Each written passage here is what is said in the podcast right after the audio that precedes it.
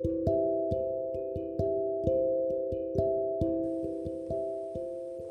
んにちは。ヘアメイクで現代アーティストのリモです。私はヘッドピースといって首から上を装飾する作品をアートにしている作家です。はい、本日は美大も言っていない無名作家の作品の売り方5選というお話をしたいと思います。えっと、1番目が作品を持ち歩く。2つ目がブース型のアートコンペに出展する。3番目が値段を安めに設定する。4番目がギャラリーの取扱作家になる。5番目が作品を売れているように演出するという5選なんですけど、本日は2番目のブース型のアートコンペに出展するというお話をしたいと思います。えっ、ー、と、詳しくはブログにまとめてあるので、概要欄にそのブログのリンク貼っといたので、もしよかったらそちらを読んでください。えー、まずは作品を持ち歩いたりしていろんな人に見せましょうっていう話を昨日お伝えしたんですけど、やっぱりそれだけだと見せる人の数っていうのはどうしても限られてきてしまうんですよね。で、そういう時にブース型のアートコンペに作品を出展するとですね、一気にいろんな人に見てもらえます。で、えー、普通の人というか、まあ、アートに関係した人や興味のある人に見てもらえるっていうのと、審査員がいて、その方に見てもらえたり、ギャラリストの人に見てもらえるっていうのがすごくアートコンペ、ブース型のアートコンペの強みだと思います。あとですね、これ、まあ、ちょっと作品を持って自分で見せるっていうのはほぼ無料でできるんですけど、アートコンペに出展する場合には、出展料だけでも、まあ5万円から10万円くらいの費用がかかってします。あ、かかってしまいます。ですが、えっ、ー、と、集客を、その、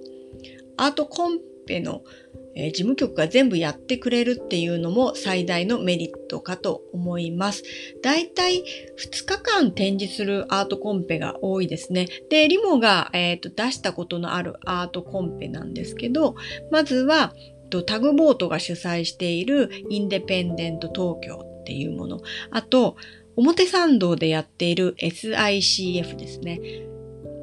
そして最後にアンノンアジアという、これは大阪でやってるブース型のコンペになります。で、えー、一番最初に私がアートコンペで出したやつが、アンノンアジアというやつですね。で、そこで、審査員賞をいただきまして、そこから、あの、ぐっと活動の幅が広がりました。で、このアンノンアジアっていうのは、今年は、コロナの影響で延期になってしまっていますね。で、アンノンアジアの特徴はですね、あの、まず審査があります。なので、えっ、ー、と、応募したからといってみんなが通るわけではない感じですね。で、ちょっとね、出店料はお高めのアートコンペになりますね。私、リモが、えー、と出した時で標準的なブースの大きさで8万円もう9万円ぐらいしたような記憶があります。で、今はもう10万円ぐらいするって言ってるのを聞いたことがあります。で、なんですけど、審査員の数がすごく多いので、何かしらの賞を取りやすかったりします。あとは企業案件につながっている作家さんが、えー、よくいますね。で、まあ大阪という土地柄、その来てくれるお客さんのノリがとてもいいので、もう話しかけてくれたり、話しかけやすかったりするっていうのが、えー、特徴かと思います。で、えっ、ー、と、SICF は、実はもう今年は来週かなはい。えー、っとですね、9月の19日から始まるので、ちょっともし来年出したい人は、下見方々見に行くといいと思います。